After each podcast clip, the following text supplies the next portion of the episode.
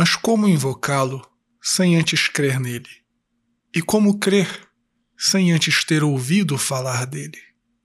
Salve Maria! Hoje é segunda-feira, dia 30 de novembro de 2020, festa litúrgica de Santo André Apóstolo. Eu sou o Padre João Paulo Ruse, pároco da Paróquia Todos os Santos. Sejam mais uma vez muito bem-vindos às minhas redes sociais.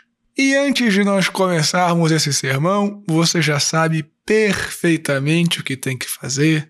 Deixa o seu joinha, faz um comentário, compartilhe esse sermão nas suas redes sociais, compartilhe pelos aplicativos de mensagem, Curta a página da Paróquia Todos os Santos no Facebook e no Instagram.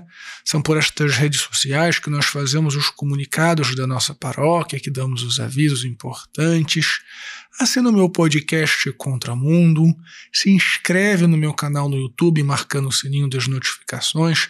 Tem muita gente que vê o sermão, que vê os vídeos e não é inscrito. Se inscreve porque isso ajuda muito o algoritmo, o computador, a inteligência artificial, sei lá o que do YouTube, a divulgar o nosso apostolado.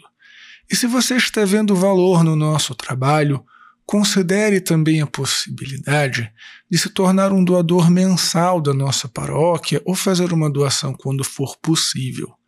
Dá uma espiadinha também no Facebook da nossa paróquia para ver como vai funcionar a nossa rifa da ceia de Natal. E mesmo você que mora longe, em outra cidade, em outro país, pode participar comprando um número para doar a alguma família que é assistida pela Pastoral Social da Paróquia Todos os Santos. Muito obrigado pela sua generosidade, Deus te abençoe e salve Maria!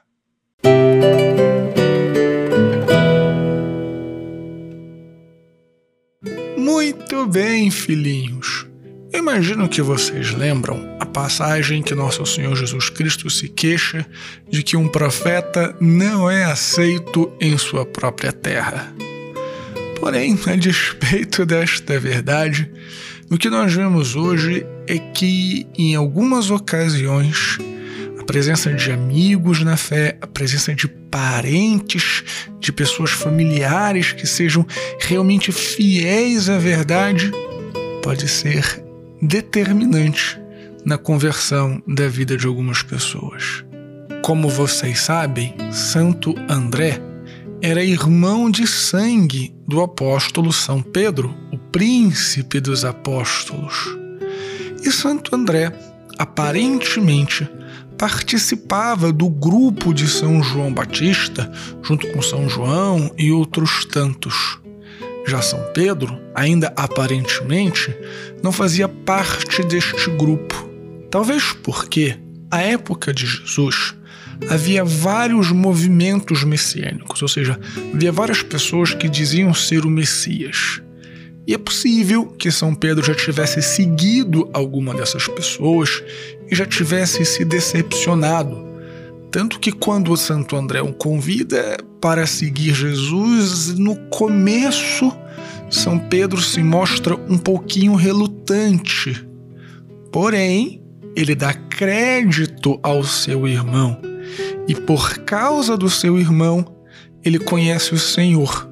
E por causa do seu irmão, ele vem a se tornar mais tarde o chefe, o príncipe dos apóstolos.